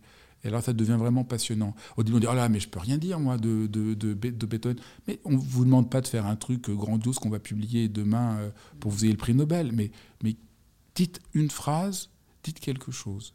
Et là, si on, laisse tomber la peur et l'inhibition, parce qu'on ne sent pas à la hauteur par rapport. Euh, on, est trop inhibé. Ça, c'est vraiment une des choses que j'ai apprises avec mon prof de philo. Le pire problème que nous avons, c'est d'être euh, intimidé. Il ne faut pas être intimidé. Ça, c'est vraiment. Euh, j'ai pas l'impression que c'est quelque chose qu'on maîtrise. Enfin, c'est important de se dire. C'est important de se dire. Il n'y a pas de raison que je sois intimidé. Je suis qui, quiconque, peu importe qui nous sommes, nous pouvons dire quelque chose, sentir quelque chose. Quand on est intimidé, ça, c'est un vrai problème. On peut quand même se rendre compte qu'on n'a pas raison d'être intimidé. Ça, c'est vraiment. On l'est. Hein. Moi, après, j'ai rencontré plein de gens qui m'ont beaucoup marqué. J'étais très proche de François Roustan, qui m'a beaucoup intimidé, alors qu'on était vraiment proches. Euh, François Roustan, c'était un des très grands thérapeutes, quelqu'un d'absolument génial. À un moment, on, dînait ensemble. C'était un, très vieux monsieur. Je l'aimais énormément. Il m'impressionnait un peu. Et un jour, euh, dans un dîner, je lui dis oh, C'est tellement merveilleux d'être avec vous. Il me dit Je déteste l'admiration. Mais là, j'ai eu beaucoup de présence. Aussi, là. non, parce que j'ai eu, là, j'ai eu beaucoup de présence d'esprit. Je lui ai dit, vous avez tort. Il y a une admiration qui rend idiote, mais il y a une admiration qui donne du courage et qui donne envie d'aller plus loin. Et là, il a souri, il a dit, oui, c'est vrai. mais là, pour le coup, j'ai pas été intimidé, j'ai dit quelque chose. Et, c'est important de, mm. de, mm. D'oser dire, d'oser. Bah, euh, encore une fois, c'est la peur du jugement de l'autre. Moi, je sais qu'il y a beaucoup de gens, mais même des trucs assez, assez euh, lambda où euh, à l'école, beaucoup de gens disaient euh, j'ose pas. Parce qu'en plus, il y a l'effet de groupe de s'il dit une connerie, on va se moquer de lui. C'est clair. Et ça, c'est terrible. C'est terrible. on ne devrait jamais euh, se moquer de qui. Enfin, au pire, il se trompe, entre guillemets. Et, et c'est très important, après, quand, quand, on avance dans la vie, de ne pas être intimidé. Parce que sinon. Moi, je vois quand enseigne la méditation, de temps en temps, les gens ils viennent dans l'école. voilà, je suis philosophe, ils sont intimidés. Et mon travail, c'est d'arriver, d'enlever cette intimidation. Parce que tout le monde a accès à tout. Mm personne ne vaut mieux qu'un autre, comme vous disiez, il n'y a pas de supériorité. Euh. Non, tout le monde peut apporter quelque chose. C'est très frappant, ça. Hmm, c'est vrai. Est-ce qu'il y a d'autres enseignements, comme celui que vous a partagé euh, François Roustin, qui vous a marqué au cours de votre vie? Ah, plein. Alors là, moi, j'ai eu beaucoup de chance. Ah, ah oui, oui. En plus, euh, il se trouve que, en plus d'être d'enseigner la méditation et d'être philosophe, donc philosophe, déjà, j'étais ouvert à plein de gens. Euh, je suis aussi éditeur. Hmm. Euh, et si là, vous pouviez écrire sur une feuille peut-être les trois ou quatre principaux enseignements qui vous ont marqué au cours de votre vie C'est beaucoup de gens. Par exemple, euh, quand j'étais jeune enseignant de méditation, j'habitais chez quelqu'un en Angleterre qui était un très grand historien de l'art, qui s'intéressait à la méditation. Et on allait ensemble voir de la peinture. on allait, par exemple, on allait à la National Gallery ensemble. Et on regardait les tableaux. Et alors là, c'était juste extraordinaire parce que j'étais peut-être, j'avais peut-être, euh, ouais, à la 27, 28 ans. Il allait regarder les tableaux. Il avait passé sa vie à les regarder, à les enseigner. Et on regarde un tableau, il me dit qu'est-ce que tu vois? Et on regardait, et il regardait le tableau comme s'il n'avait jamais vu. Et il m'en parlait en disant, c'était juste extraordinaire comme expérience. Et alors un jour, je lui ai demandé, moi je n'oserais plus du tout faire ça, je lui ai dit quel est le plus beau tableau du musée? Vous imaginez, il faut vraiment être jeune. Il me dit, ben voilà, et, je sais pas, il était adorable, et il m'a dit, ah oui, oui, je vais te montrer. Et il montre le tableau, et moi je me dis, le pauvre, il, c'est nul. mais j'étais suffisamment. Heureusement, j'ai pas dit ça. J'ai pas dit. Je Ouais. dit ah bon, mais pourquoi? Et là, il a commencé à me montrer le tableau et euh, et j'ai vu. Et ça, ça a compté, euh, ça a compté euh, énormément euh, pour moi. Mais après, euh, je suis très proche de Corinne Sombrin, que, vous connaissez peut-être, qui, a travaillé sur la transe. C'est des choses qui m'ont beaucoup intéressé, qu'on appelle les états modifiés de conscience, que je trouve extrêmement intéressants. Donc, c'est des choses qui m'ont énormément, énormément marqué. Donc, en fait, oui, je, je, je dirais, je pourrais pas donner. Il y a des dizaines et des dizaines de personnes. Par exemple, sur la méditation, je lis presque tout ce que font euh, mes pères aux États-Unis, qui sont tous un peu des amis que je connais, ce qui permet de comprendre pourquoi ce que je raconte sur la méditation, comment elle est présentée, c'est un truc de marketing, des gens qui ont très peu d'expérience. Mais quand je vois des gens qui pratiquent depuis longtemps, ce qui est vraiment le cas aux États-Unis où c'est beaucoup plus ouvert, c'est génial. Mm. Donc, euh, Mais plus que des enseignants, c'était des enseignements. cet enseignement, Ouais, comme par exemple ce que vous avez dit au final, euh, François Roustin, le côté euh, l'admiration c'est nul. En fait, bah non, il y a une forme d'admiration qui, qui est idiote, mais une autre peut donner du courage. Je trouve que c'est une belle leçon. euh, bah, que peut-être les auditeurs, les auditrices qui nous écoutent euh, pourront, voilà, pourront repartir avec et oui, food for thoughts. Je pense que dans les choses importantes, il faut se foutre la paix, que c'est très important de cesser d'être calme, être en paix, que le calme, c'est pas la paix.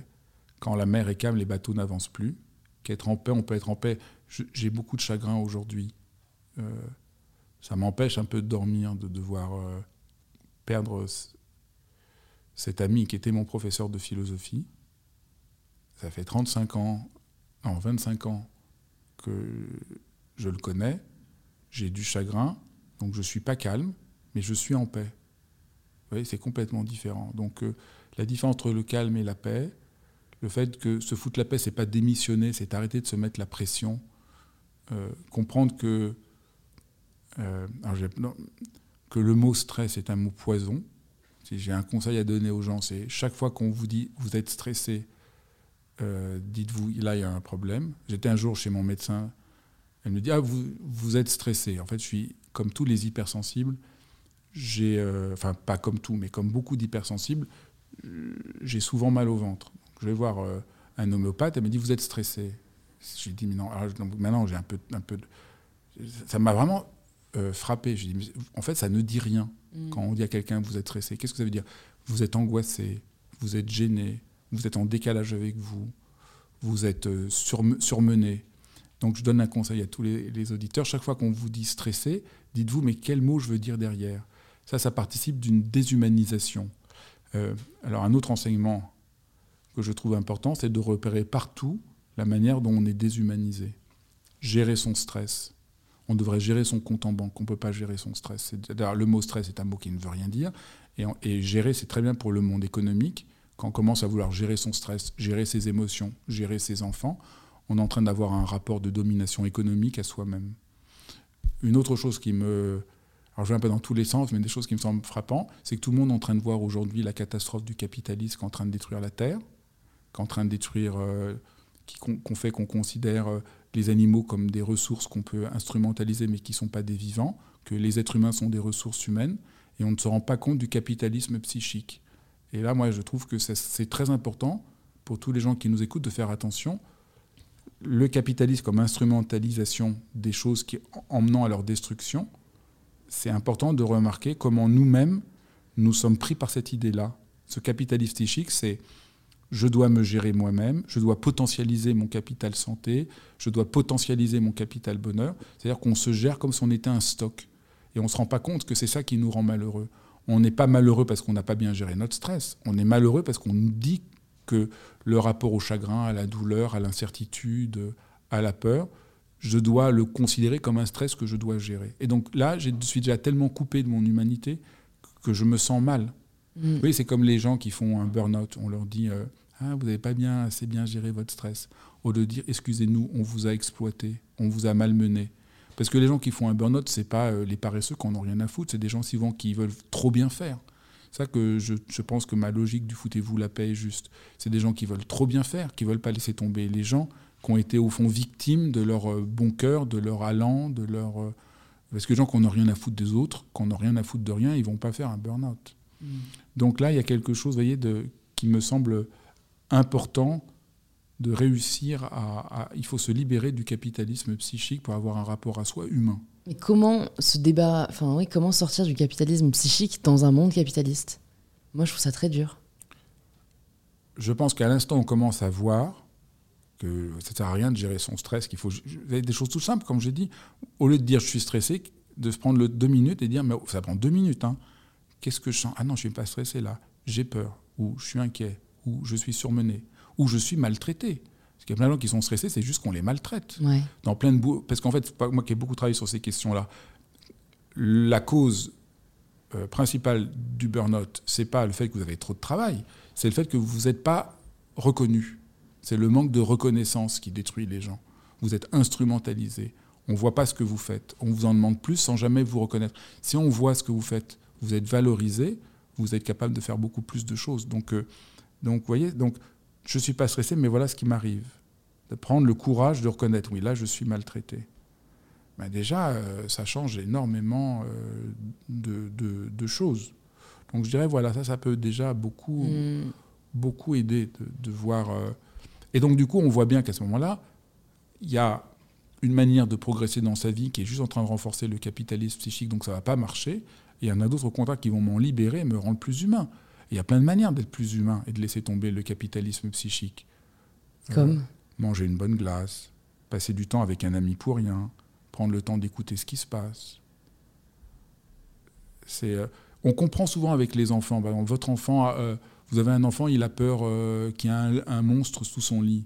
Est-ce que vous lui dites Ah, t'es vraiment trop bête, il n'y a pas de monstre sous ton lit, t'as qu'à regarder les informations ou lire dans un livre non, vous allez lui dire Ah, euh, comment il est ton monstre? Ah, il est très très gros, il est. Et quelle forme il a Et à force d'en parler avec lui, de donner forme à ce qu'il ressent, il va avoir moins peur de, de, son, de, son, de sa peur, voyez De son émotion, de son angoisse. Et c'est pas trop dur de, quand on a aussi conscience que vous. Euh, bah, des travers euh, du capitalisme et, que voilà, il y a un peu une autre voie qui est possible, qui est celle euh, du bouddhisme et enfin de ce que vous enseignez.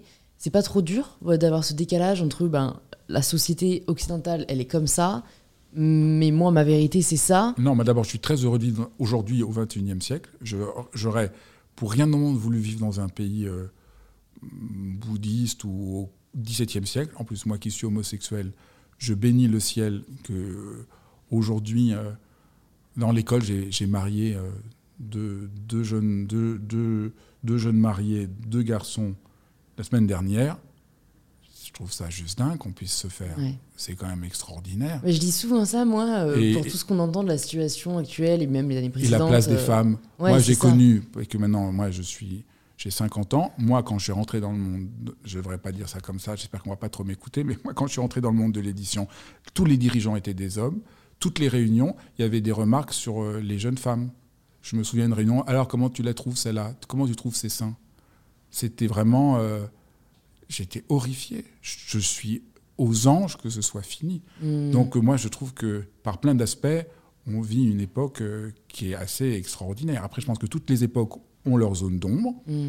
et qu'il faut être vigilant, mais je ne pense pas que c'était mieux avant. Il y a une vigilance à avoir. Donc aujourd'hui, oui, je dénonce une certaine forme de capitalisme. Mais moi, je suis très, je suis pas du tout euh, triste ou sombre parce que je, je vois qu'en parlant, ça touche des gens, qu'il y a quelque chose qui demande qu'à s'éveiller. Le nombre de gens qui ont lu Foutez-vous la paix, qui ont dit Ah oui, c'est vrai, je peux me foutre la paix, c'est vrai.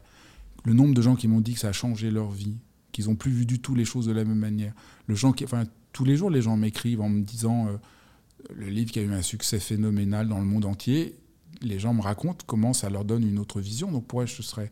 Et là, euh, le dernier livre, euh, Suis-je hypersensible? Le nombre de gens qui disent Ah, ça y est, je me comprends. Je m'en voulais, ça fait 20 ans ou 30 ans que je me dis Ah là, si j'étais pas hypersensible, je serais plus heureux. Maintenant, je me rends compte que, que je suis. que non, c'était une erreur.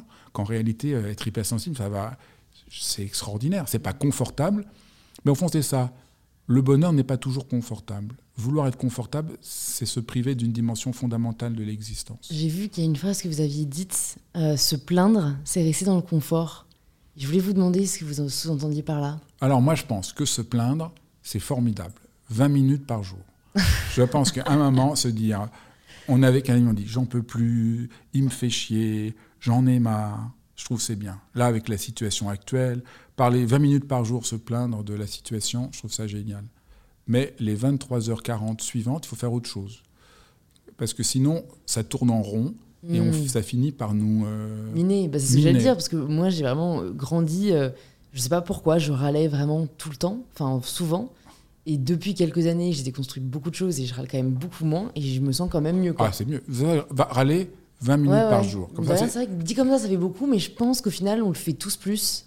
Ah, la plupart des gens, ils râlent toute la journée. Ils sont dans la plainte constante. Ah c'est la faute de c'est la faute de mon mari, c'est la faute de hmm. l'entreprise, c'est la faute du gouvernement, c'est la faute et là, vous êtes dans le ressassement inlassablement. Si j'étais pas malade, je serais heureux. Si j'étais, si euh, mon mari était plus attentif, si mes enfants étaient moins gna si gna gna gna gna tout irait bien. Et donc vous êtes. Ah, et comment sortir peut-être pour des personnes qui sont peut-être euh, en ce moment dans cette situation? Est-ce que vous avez des conseils à leur donner pour sortir de, ce cercle vicieux de la plainte? De râler vraiment complètement pendant 20 minutes. De vraiment, hmm. vous mettez la montre, vous trouvez quelqu'un et là vous allez à fond.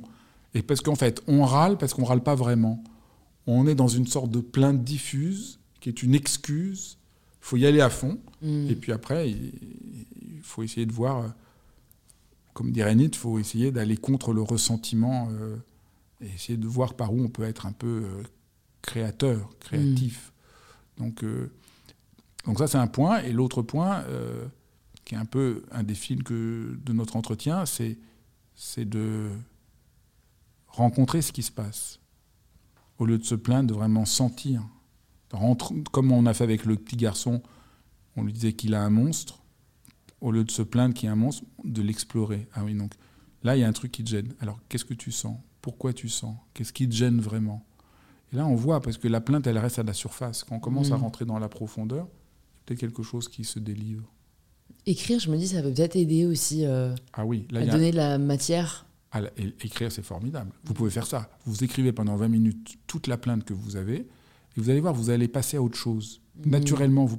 la plainte ne se maintient que parce qu'elle reste à la surface. Si vous écrivez ce qui vous gêne vraiment, il y a un truc qui va s'ouvrir.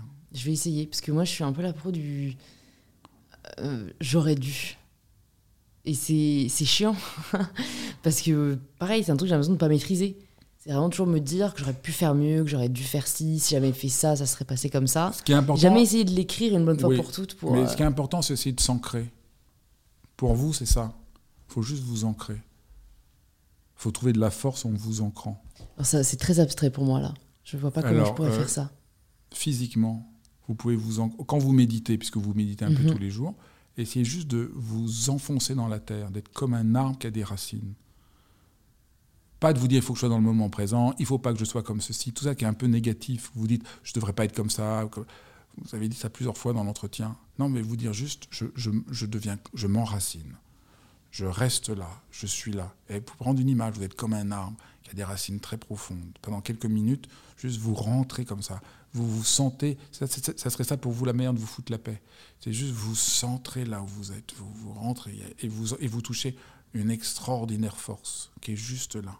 Vous n'avez pas à la chercher ailleurs, elle est juste mm. là. Je vais essayer. Pour vous, c'est même pas essayer. Vous ne pouvez pas ne pas réussir puisque c'est juste être là mm. comme un. Vous arrêtez de penser, vous arrêtez d'être intelligente, vous êtes comme un arbre, juste aussi bête qu'un arbre, aussi beau qu'un arbre. Mais l'arbre, il n'est pas en train de se dire oh là là, est-ce que je suis. Il est, il est là. Donc vous faites pareil. Vous allez voir, ça va changer votre vie. Pour vous. Alors après, pour les gens qui m'écoutent, c'est pas forcément. Mais pour vous, par rapport à ce que vous me dites, c'est juste ça. Ne méditez pas pour essayer de vous calmer, essayer de plus ceci, moins cela. Parce que vous, non, mais oui, de toute façon, maintenant, je ne recherche plus d'objectifs avec la méditation. Vous hein, méditez, vous êtes comme un arbre qui s'enracine. Alors, vous pouvez respirer comme un arbre. Vous sentez par vos feuilles que vous respirez, le mouvement. Mais c'est juste ce moment où vous, vous entrez dans une profondeur d'être. Il y a quelques petits derniers sujets que j'avais envie d'aborder avec vous, parce que je sais que, euh, bah, notamment parfois, quand on entend les invités du podcast, euh, voilà, on a justement cette admiration qui parfois peut être décourageante de je serai jamais comme ci, je serai jamais comme ça. Donc j'aime bien parler de moments difficiles qu'ont peut-être vécu mes invités et, comment ils ont, ils ont, pu en sortir. Donc est-ce qu'il y a un moment, bah, peut-être je me dis, est-ce qu'il y a un livre où vous avez vraiment eu du mal à l'écrire? Tous les livres. Tous les livres, ok. Ben, presque tous les livres. Les moments difficiles, mais moi, moi, venant vous qu'on parle, vous voyez bien, moi, j'aime bien les difficultés. Je, je, je trouve que c'est vivant. Je trouve que je manquerais même des difficultés parfois. Par exemple, quand je dois euh, faire un séminaire ou une conférence, j'aime bien soit me dire alors je viens, je ne prépare rien pour qu'il y ait un défi, parce que je trouve que c'est plus vivant. Donc, euh, en fait, votre question, c'est ça. C'est beaucoup de gens se vivent comme des petites souris. C'est ça le, problème. C'est la même chose que je disais, il ne faut pas être intimidé. Et plein de gens se sentent euh, comme des petites souris. Et c'est très important de voir qu'on se sent comme une petite souris et que c'est absurde. Et que ça, ça vient aussi de toute une, tout un monde. C'est pas tant que j'ai envie de raconter des anecdotes où j'ai eu des difficultés, je voudrais vraiment essayer de montrer comment on est formaté à se vivre comme une petite souris. Parce qu'on nous a appris que fallait pas prendre soin de soi trop, que c'était mal, qu'il fallait s'occuper ah, des autres. Sauf pour les femmes. que s'occuper de soi, c'est. Enfin, oui, mais pour, mais pas au sens du vrai souci de soi. Pas au sens superficiel. Euh, voilà, mais pas le fait de, de, dans mon langage, enfin. Ouais, prendre soin au sens propre, quoi. Que, au sens, moi, mais c'est même pas prendre soin, c'est être à l'écoute de ce qu'on sent, d'être à l'écoute de son désir, de, de creuser ce qui nous anime, euh, ce que les anciens appelaient le souci de soi, ce que Foucault appelle le souci de soi, en reprenant ça chez, chez, chez, Platon, Socrate. Et, donc, je, crois que c'est très important de comprendre pourquoi euh, on vit dans une ère sacrificielle. Ça, c'est extrêmement important de comprendre ça. Qu'on doit toujours être au service de l'autre Si vous vous sacrifiez, c'est bien. Je ne sais pas si vous vous souvenez de... Donc moi, je, je, me bats contre l'idée sacrificielle. Mm-hmm. Ma tante, me dit un jour, euh, elle adore venir au repas de famille. Elle me dit, euh, ah j'aimerais bien venir. On avait un repas prévu pour Pâques, c'était il, y a quelques années. Elle dit, je peux pas venir, mon, mon, mon mari s'est foulé la cheville. J'ai dit, où est le problème Tu veux pas laisser tout seul? Ah non, tu comprends, je peux pas. Il faut que je reste avec lui. Ça, c'est l'idée sacrificielle. Il faut que je me sacrifie parce que comme ça, je suis une, une gentille personne. Mm. Et alors après, je deviens très amer parce que je voudrais que mon mari me, se sacrifie pour moi aussi. Mm. Et donc, c'est ça le jeu. Les gens veulent être des bonnes personnes mais la gentille personne. Mais personne n'est gentil. On est gentil et des fois on n'est pas gentil. Des fois on est intelligent, des fois on est complètement con. Moi, des fois je suis mais complètement con. Je suis complètement à, l'ouest. Des fois je suis gentil, mais des fois je fais des trucs euh, nuls. Des fois j'ai pas le courage. Des fois donc c'est cette réconciliation avec euh, le côté l'ombre et la lumière de l'existence qui est absolument euh, essentiel pour arrêter cette pensée sacrificielle mm. qu'on nous... Mais c'est énorme, cette pensée mm. sacrificielle. Donc, euh, j'avais beaucoup défendu ça. Puis, il y avait eu euh, Arnaud Beltrame, qui était ce lieutenant-colonel qui est mort euh, au supermarché de, de, de, j'ai oublié. Donc, qui avait essayé d'arrêter le terroriste et qui était mort. Et tout le monde a dit le lendemain, les hommes politiques, quel exemple de sacrifice pour la jeunesse, qu'est-ce que c'est beau et tout ça. Moi j'étais très mal à l'aise, mais je n'arrivais pas à formuler la chose. Et puis la, mère d'Arnaud Beltrame a publié une, tribune en disant Je vous en prie, arrêtez de dire que mon fils a sacrifié. Mon fils n'avait aucune envie de mourir. Il a agi peut-être de manière héroïque en voulant arrêter le terroriste, mais il n'était pas, il n'avait pas envie de se sacrifier. Et ça, j'ai trouvé ça extrêmement important. Puis après, on a su tout l'engagement spirituel qu'avait euh, cet homme, et on comprend qu'il ne s'est pas sacrifié, il a été héroïque parce qu'il il avait un rapport profond à lui-même, il avait travaillé sur lui-même. Et vous voyez, c'est une toute autre perspective de l'existence. Donc je mm. dirais, je dirais mais, mais, on nous dit tout le temps, sacrifiez-vous, c'est bien. Euh, dire de soi un peu trop, c'est mal. Mais euh, comme Montaigne disait, dire moins de soi qu'il n'y en a n'est pas modestie, mais sottise. Dire moins de soi qu'il n'y en a n'est pas modestie, mais sottise. Les gens, on, est en faute si on dit. Moi, je me souviens, moi, euh, dans mon boulot, je me souviens, il y a une dizaine d'années, je disais à une de mes collègues Ah, mais c'est juste extraordinaire ce que tu as fait, mais c'est juste extraordinaire. Et je la, je la voyais qui, me, qui se disait Qu'est-ce qu'il me veut?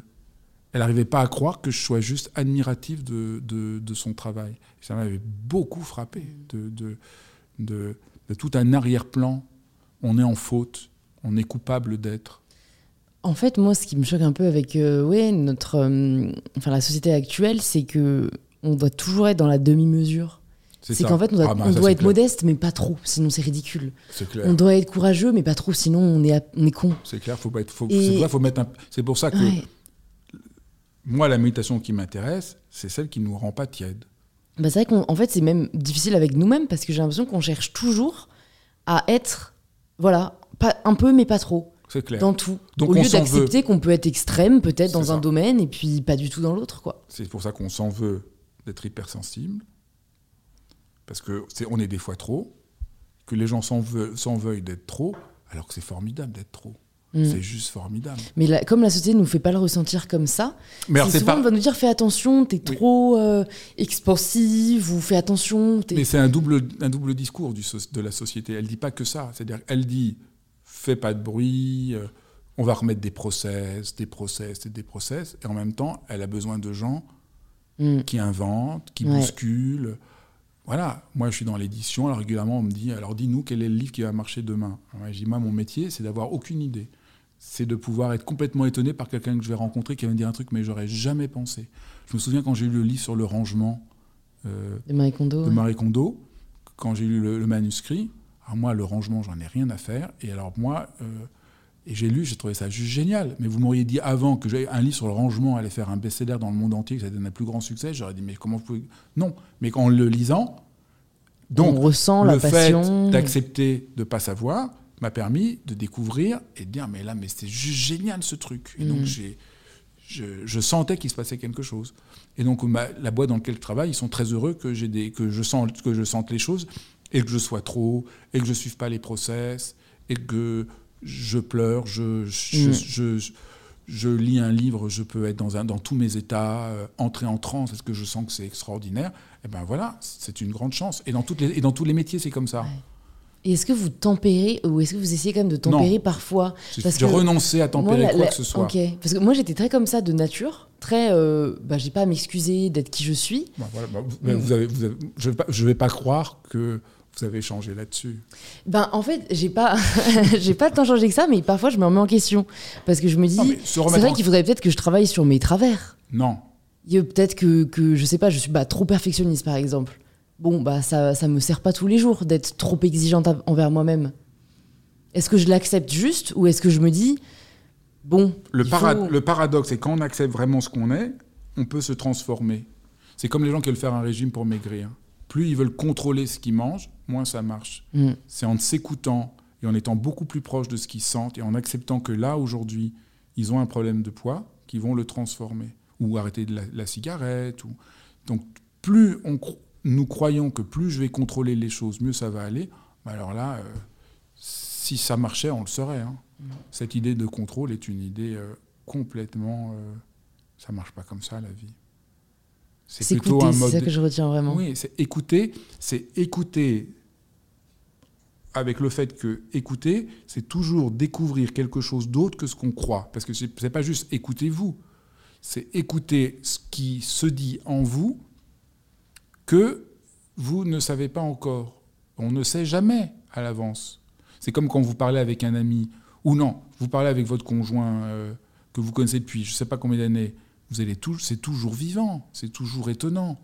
Vous n'en avez jamais fait le tour. De nous-mêmes non plus, on n'en a jamais fait le mm. tour. On est toujours un peu burlesque avec soi-même, non? Le matin, on se lève, on a telle idée, on a telle humeur, on est toujours un peu imprévisible soi-même. Donc s'écouter, c'est pas s'écouter soi-même d'un point de vue euh, égocentrique, c'est écouter la vie en nous plutôt. C'est ça, écouter la vie en nous. Et là, on voit, c'est-à-dire quand j'ai une difficulté, un livre que j'arrive pas à écrire, ben, je me pose des questions. J'écoute davantage ce que j'ai à dire, que j'ai pas bien dit. J'écoute la situation, je lis le texte que j'écris. Pourquoi, pourquoi ça ça marche pas? Donc c'est pas que je m'en remets pas en question, mais pas abstraitement, mm. pas parce que je suis en faute d'être comme je suis. Parce que voilà, pas, si on est hypersensible, on est hypersensible. Si on a une, une force, une intensité en soi, pourquoi il faudrait s'en vouloir de, de l'être Moi, je dois dire, j'ai été victime de ça. Quand il y a eu la mode de la méditation, de tout ça, pendant quelques années, je me dis, allez, peut-être que j'ai pas, pas très bien compris ce que j'ai reçu. Je vais essayer de me calmer, de méditer pour pas avoir de haut et de bas, pas être aussi intense, pas être aussi, de pas exagérer. Parce que vous avez vu, des fois, j'exagère un peu. Et ben, plus je faisais ça, plus je me sentais coupable parce que j'y arrivais pas. Et quand j'y arrivais, j'avais l'impression d'être de moins en moins vivant. Et je me suis rendu compte que c'était juste l'horreur. Mm. Qu'au fond, le message qui est présenté aujourd'hui, c'est soyez un peu moins vivant. Mais non, mais j'ai pas envie d'être moins vivant. On est en train de me dire, je serais heureux si je suis pas vivant. Ah ben non, non, mais là, ça, non. je serais curieux de savoir quelle est votre euh, relation à la notion d'effort. Moi, je travaille tout le temps. La chose que j'aime, c'est l'effort. Mais l'effort ne vient que quand on se fout la paix. Si c'est un effort volontaire, ça marche pas. Et donc, pour vous, quand on doit faire, par exemple, des concessions, ça doit toujours être ah, le fruit d'une volonté. Les concessions, c'est autre chose. C'est pas l'effort, ça. Les concessions, c'est dans le rapport à l'autre. Et là, c'est vraiment la relation de couple. Qu'est-ce que ça veut dire?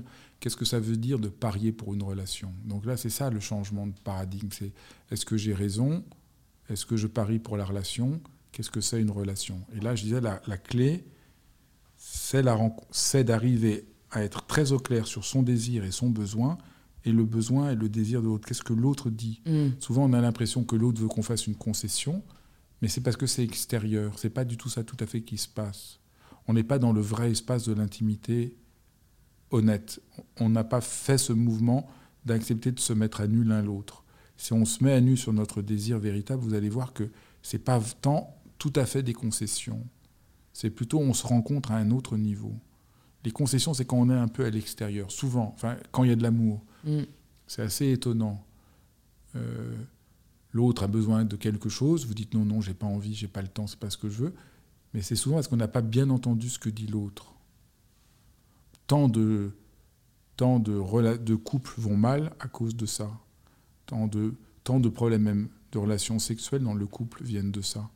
C'est que il n'y a plus l'espace pour que chacun dise l'un entend quelque chose de l'autre et se sent pas écrasé, se sent ne pouvant pas le faire.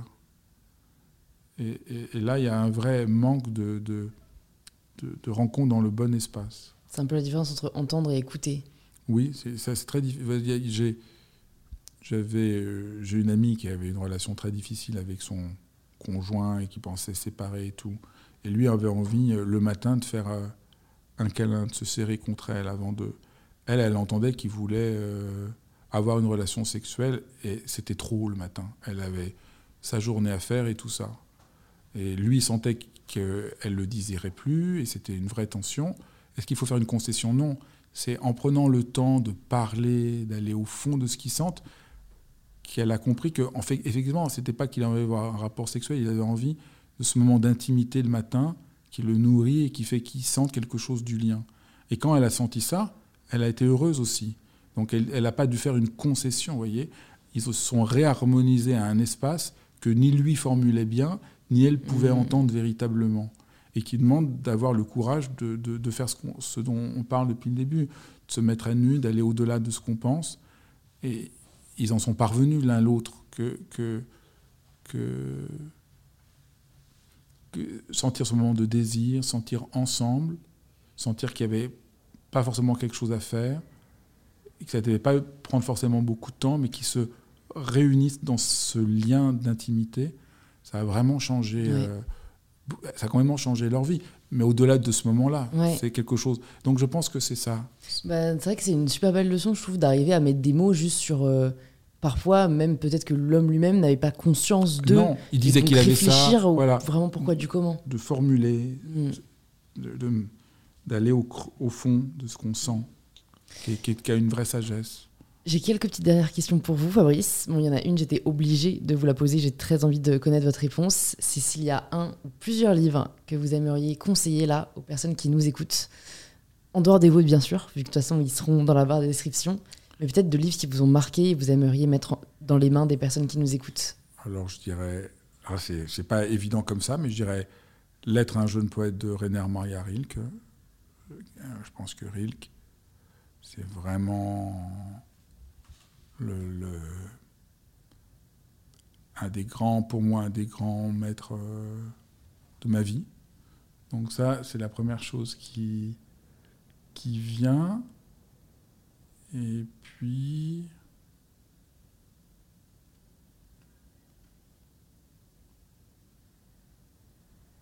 Ben, je dirais euh, lire le, banquet de Platon, qui est un texte absolument incroyable. Alors ça fait un peu peur parce qu'il y a un livre de philo, mais c'est incroyable parce que c'est des gens qui sont à un banquet, et ils parlent et ils sont plusieurs. Il se passe plein d'aventures. Et là, euh, ça parle de l'amour. C'est le banquet sur l'amour, le désir, euh, l'intensité. Donc je trouve que c'est un, voilà, deux livres que je trouve très de très beaux de livres de fond. Mm. Super. Bah, ma prochaine question, c'est de vous demander si vous pouviez entendre quelqu'un euh, à ce micro, qu'est-ce que vous aimeriez entendre? Alors, euh, Kaija Sariao, qui est euh, une compositrice euh, vivante, dont je suis, que je trouve c'est extraordinaire qu'il y a quelqu'un qui est vivant aujourd'hui, qui invente de la musique. Et je trouve que c'est génial ce qu'elle fait. Et Kaijasa Riao, malgré son, son nom semble japonais, mais elle est islandaise, si ma mémoire est bonne. Et donc je ne prononce pas très bien, parce que c'est pas facile. Mais voilà, je, trouve que c'est quelqu'un. Euh, je trouve c'est beau. En plus, je, je suis content qu'une des plus grandes compositrices de musique aujourd'hui soit une femme. Ça me plaît beaucoup. Je trouve ça vraiment. Euh, et, si jamais vous l'invitez, alors euh, vous pourrez lui dire que vous avez rencontré quelqu'un qui est un fan absolu, qui est un admirateur extraordinaire. D'accord, bah, je, passerai le message. ils ont fait un opéra d'elle euh, à l'opéra euh, Bastille. C'est assez rare de, quelqu'un de vivant, mm. Une femme dont on invente un opéra. J'ai trouvé ça absolument sublime. Ah, j'en ai, ça m'a beaucoup touché. Ça me touche, mais juste de penser, ça me touche beaucoup. Donc voilà, mm. c'est quelqu'un que, que, je crois intéressant de rencontrer. Ok, bah, je suis curieuse euh, d'en apprendre plus sur elle. Des, des, gens qui créent, qui inventent tout. ma dernière question, c'est la question signature d'InPower. Ça signifie quoi pour vous prendre le pouvoir de sa vie? Prendre le pouvoir de sa vie, ça demande de doucement se défaire de ce que les autres nous disent qui serait notre propre vie, pour peu à peu être à l'écoute de ce qui nous habite, que nous ne pouvons jamais contrôler, qui vient toujours comme par surprise. Et donc le pouvoir de sa vie, c'est le pouvoir que la vie a et qu'elle adresse, qu'elle nous adresse. C'est pas le pouvoir qui est en nous, c'est plutôt le pouvoir que la vie nous adresse et qu'il faut euh, réussir à recueillir. Et au fond, c'est assez juste, il y a une adresse qui nous est faite. Donc il faut être au bon endroit pour saisir, avoir l'adresse qu'il faut. Il faut avoir de l'adresse pour euh, être en rapport à son propre pouvoir. Très bien. Du coup, pour les personnes qui nous écoutent, qui veulent en savoir plus sur vous et euh, bah, sur le cours que vous allez donner notamment sur l'hypersensibilité, qui sort, je crois, aujourd'hui même. Aujourd'hui, ceux qui veulent peuvent s'inscrire parce que je fais ça assez rare. De temps en temps, je fais un cours en visioconférence et je fais ça en six séances. Et donc ça commence ce soir à 21h. Et il y a six séances, mais les gens peuvent le faire en replay. Et chaque fois, je présente quelques éléments sur l'hypersensibilité, mais surtout, je fais faire des exercices et des méditations. Alors, vous avez vu que je n'ai pas le même rapport à la méditation qu'on a habituellement. Des méditations, voilà, pour faire le switch, les méditations pour se rencontrer et s'épouser vraiment, des méditations euh, pour traverser euh, nos difficultés. Et donc, chaque séance, il y a une présentation et il y a euh, des exercices et une méditation. Et les gens peuvent poser des questions en direct, peuvent poser des questions à l'écrit. Je, m'y appuie pour faire le cours suivant. D'accord. Et il y en a six. Ça dure, donc, ça dure 15 jours. Et donc, du coup, l'expérience que j'ai, c'est qu'en 15 jours, euh, vous, allez vraiment voir un changement. C'est pas juste apprendre quelque chose.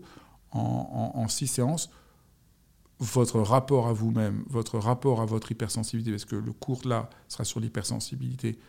Après, j'en ferai un dans, deux mois sur les émotions. Qu'est-ce qu'une émotion? Comment on les apaise? Etc. Mais donc en, six séances, je peux vraiment. Euh, il y a vraiment une, vraie transformation. il y a quelque chose de vraiment euh, qui, aide euh, très concrètement. Et alors le fait que ce soit en visioconférence, ça c'est la grande découverte que j'ai faite de la situation actuelle, c'est que les gens, comme ils le font de chez eux, ça s'intègre mieux à leur vie. Voilà, ils sont à la maison, ils s'occupent de ce qu'ils ont à faire. À un moment, ils font une heure et ils font cet exercice. Et donc, du coup, j'ai beaucoup de retours que les gens ont, ont, vraiment pas juste fait un truc de méditation qu'ils font jamais, mais qu'ils ont pu trouver quelque chose qui fait sens pour eux et qui les transforme. Ok, bah écoutez, c'est parfait. Je mettrai tout ça dans, dans, les notes du podcast. Et euh, bah, s'ils veulent vous retrouver, euh, on, les, on les redirige où? Je crois que vous avez un compte Instagram. J'ai un compte Instagram. Facebook. Et surtout, je, je, pense que le mieux, c'est sur ma chaîne YouTube, ouais. où, il y a, où il se passe plein de choses. Bah super. Bah, en plus, cet épisode sera sur YouTube, donc pensez à aller voir la chaîne de Fabrice. Et bah, j'espère à bientôt. Merci beaucoup. Merci Fabrice. Merci.